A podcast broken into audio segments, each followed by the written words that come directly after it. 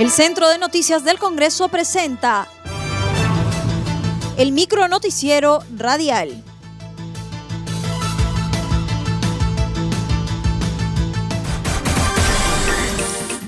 ¿Cómo están? Les saluda Anaí Suceda. Hoy es miércoles 18 de noviembre y estas son las principales noticias del Congreso de la República. Francisco Sagasti juró como presidente de la República. En sesión solemne en el Congreso de la República, Francisco Sagasti juró al cargo del presidente de la República para el periodo de transición 2020-2021. El legislador asume la jefatura del Estado en su condición de titular del Parlamento Nacional. En su discurso resaltó que trabajará con el legislativo para completar el debate del presupuesto público para el año 2021 con el fin de mejorar su ejecución. Y en segundo lugar, trabajaremos con el Congreso para completar la discusión y la aprobación del presupuesto público, que ya lo tenemos en este momento dentro del Congreso, ya está en discusión. La idea es que este presupuesto sea financiado y equilibrado y sobre todo lo que nos preocupa, y sé que les preocupa a muchísimos de ustedes, sobre todo aquellos en las diversas regiones de nuestro país, mejorar la ejecución presupuestal en todos los niveles de gobierno mencionó que promoverá el fortalecimiento y autonomía de instituciones claves como la SUNEDU, la Procuraduría del Estado y el Instituto de Radio y Televisión.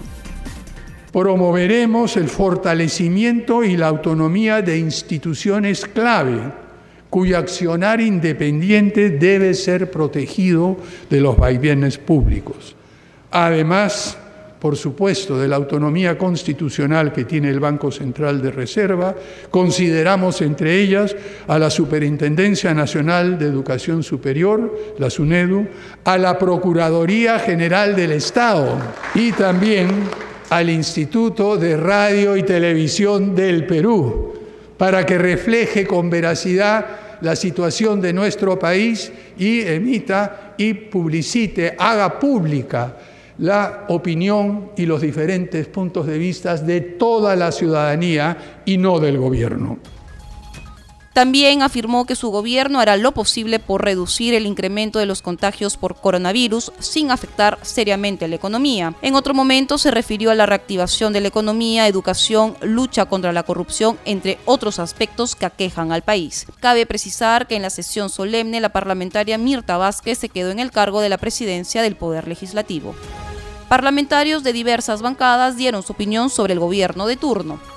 En entrevista a CNS Radio, el parlamentario del Frente Amplio, José Luis Ancalle, se mostró optimista a que el gobierno de transición del mandatario Sagasti reforme nuevas estrategias en el sector salud y educación para bienestar de la sociedad.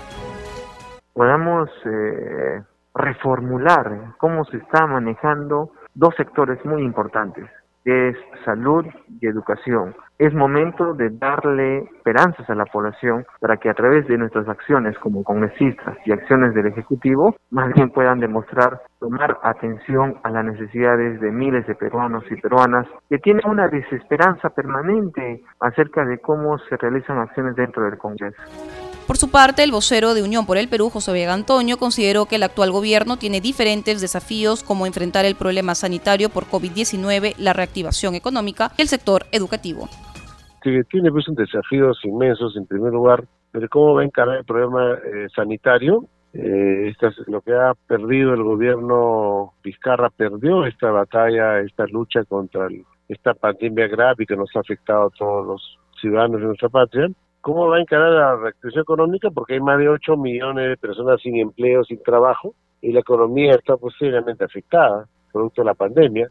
y luego también, ¿qué van a hacer para poder aliviar el problema a los estudiantes? El problema educativo también en su país está pues, totalmente en riesgo de que ya prácticamente se perdió el año.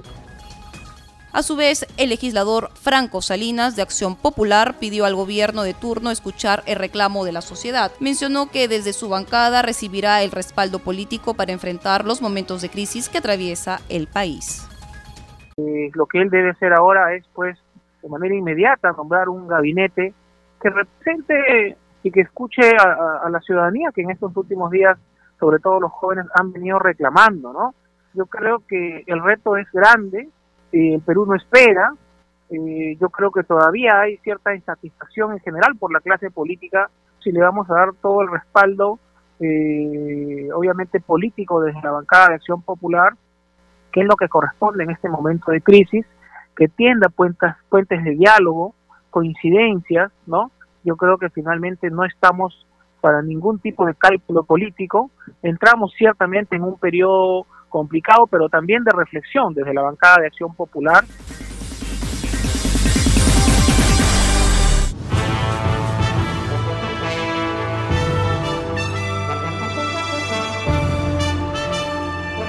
Hasta aquí el micro noticiero radial del Centro de Noticias del Congreso, una producción de la Oficina de Comunicaciones.